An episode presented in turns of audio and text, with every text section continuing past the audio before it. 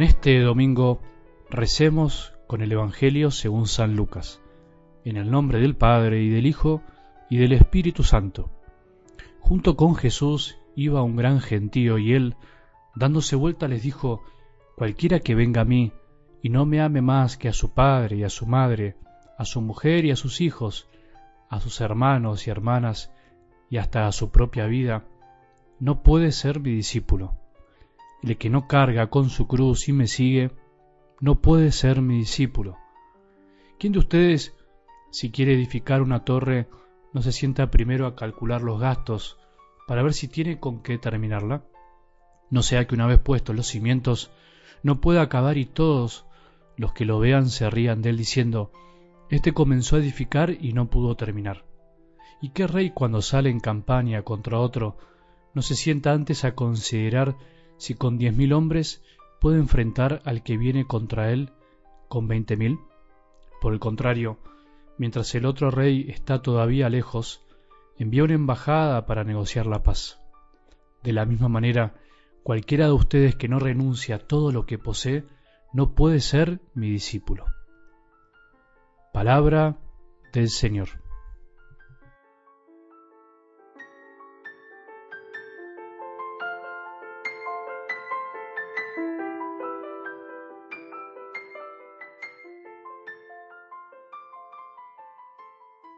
Es inevitable, con estas palabras de algo del Evangelio de hoy, no hacer el esfuerzo para revivir esta escena, o por lo menos es lo que te propongo, este momento de la vida de Jesús, casi como un momento bisagra, diríamos nosotros, un momento clave. En realidad, te propongo y me propongo que lo hagamos, te propongo que este domingo, día al Señor, día en que celebramos la victoria de Cristo sobre la muerte y sobre el pecado, cerremos los ojos por un momento, que busquemos un lugar tranquilo de nuestra casa, de tu departamento, incluso en, algún lugar lindo donde haya paz, por un momento, que busques un lugar en donde nadie te moleste y puedas entrar en diálogo íntimo con Jesús. Es fácil. Si querés, puedes hacerlo solo, hay que querer. Uno hace finalmente lo que realmente quiere y desea. Cerremos los ojos e imaginemos que vamos caminando tras de Jesús, con una gran multitud, con mucho entusiasmo, con mucha alegría, porque todos estaban siguiendo a un hombre fuera de serie, a un hombre que no paraba de sorprender con sus palabras, con sus gestos, con sus milagros, un hombre que la mayoría admiraba por lo que hacía y decía. Estaba, por decir así, de moda seguirlo, no quedaba mal seguirlo, al contrario, seguramente muchos lo estaban siguiendo casi por inercia, casi por curiosidad, porque todos lo hacían. Bueno, imaginémonos ahí, sigamos con los ojos cerrados, pensemos en lo que todos estaban diciendo, en lo que todos comentaban, pensemos en cómo sería ese camino, miremos las cosas, tratemos de meternos en la escena, en el lugar, ver las caras, los gestos, las personas, las miradas, hagamos el esfuerzo por imaginarnos a Jesús, verdaderamente. Cuanto más esfuerzos hagamos por imaginar y ser alguien más de la escena, más frutos le sacaremos a la palabra de Dios. Y de repente Jesús se da vuelta y les dice a todos, nos dice a todos, te lo dice a vos y a mí también, cualquiera que venga a mí y no me ame más que a su padre y a su madre, a su mujer y a sus hijos, a sus hermanos y hermanas, y hasta a su propia vida, no puede ser mi discípulo. El que no carga con su cruz y me sigue, no puede ser mi discípulo. ¿Qué cara habrán puesto todos los que estaban ahí? ¿Qué le pasó a este hombre para que de golpe pueda decir semejantes palabras? ¿Con qué cara lo habrá dicho Jesús? ¿Cómo habrá mirado? ¿A quién habrá mirado especialmente? ¿Qué cara estamos poniendo nosotros ahora al sentir que Jesús nos dice lo mismo. Jesús dijo lo que nadie hubiese imaginado. Jesús dijo lo que ningún publicista hubiese dicho. Evidentemente, como alguna vez ya dijimos, Jesús no estudió marketing al modo de este mundo.